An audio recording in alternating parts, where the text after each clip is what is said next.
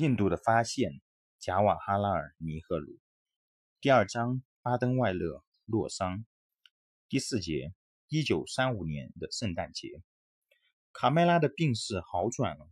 这个转变不是很显著，但在过去的几个星期的紧张以后，我们感觉到很大的轻松。他度过了那次的险境，他的情况稳定了，这本身就是一种收获。这情况又继续了一个月。我利用这一机会，带着女儿英迪拉去英国做了短时间的访问。我已八年不到那里，许多朋友催促我去访问他们。我回到了巴登外勒，重新过我原来的例行生活。冬天来到了，雪中风暴一片白色。接近圣诞节的时候，卡梅拉的病状起了显著的恶化，另一次的危险到来了。他的生命简直是不绝如缕。在一九三五年最后的那些日子里，我在雪里和稀泥跋涉着，不知他还可以活几天或几个小时。白雪笼罩着宁静的冬景，对我似乎就像冰冷的死亡的安静。我丧失了我过去充满希望的乐观，但卡麦拉仍然抵抗住了这次危险，并以惊人的活力熬过来了。他的病好了些，他也更高兴些。他要我们带他离开巴登外勒，他对这个地方厌倦了。另一个产生变化的因素是在疗养院中另一病人的死亡。这个人有时送他花花卉，并探望过他一两次。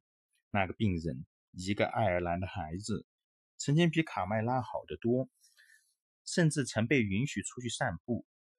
我们企图将他的猝然死讯瞒着，但是没有瞒住那些病了的人。特别是那些不幸需要住在疗养院的人，似乎发展了第六感，使他们知道了许多别人企图瞒过他们的事情。一月里，我去巴黎几天，并曾短时期造访伦敦，生活用在捉弄我。我在伦敦得到消息，我已经又一次被选举为印度国民大会党的主席。这次党的大会即将在四月里召开。我曾料过这个事情，因为朋友们事先就告诉过我。我甚至于还和卡麦拉谈论过这件事，我进退两难起来了。在他现在的情况下离开他呢，或是辞去主席的职务？他不愿意我辞职，他仅仅好了一点儿。我们以为我后来还可以回到他这里来。一九三六年一月末，卡麦拉离开了巴登外勒，被送到瑞士洛桑附近的一家疗养院中。这是今天的朗诵。欢迎大家喜欢，也欢迎大家动动双手关注和转发，并请大家关注我们的微信公众号“不羁的快乐”，我们会时常更新。感谢大家。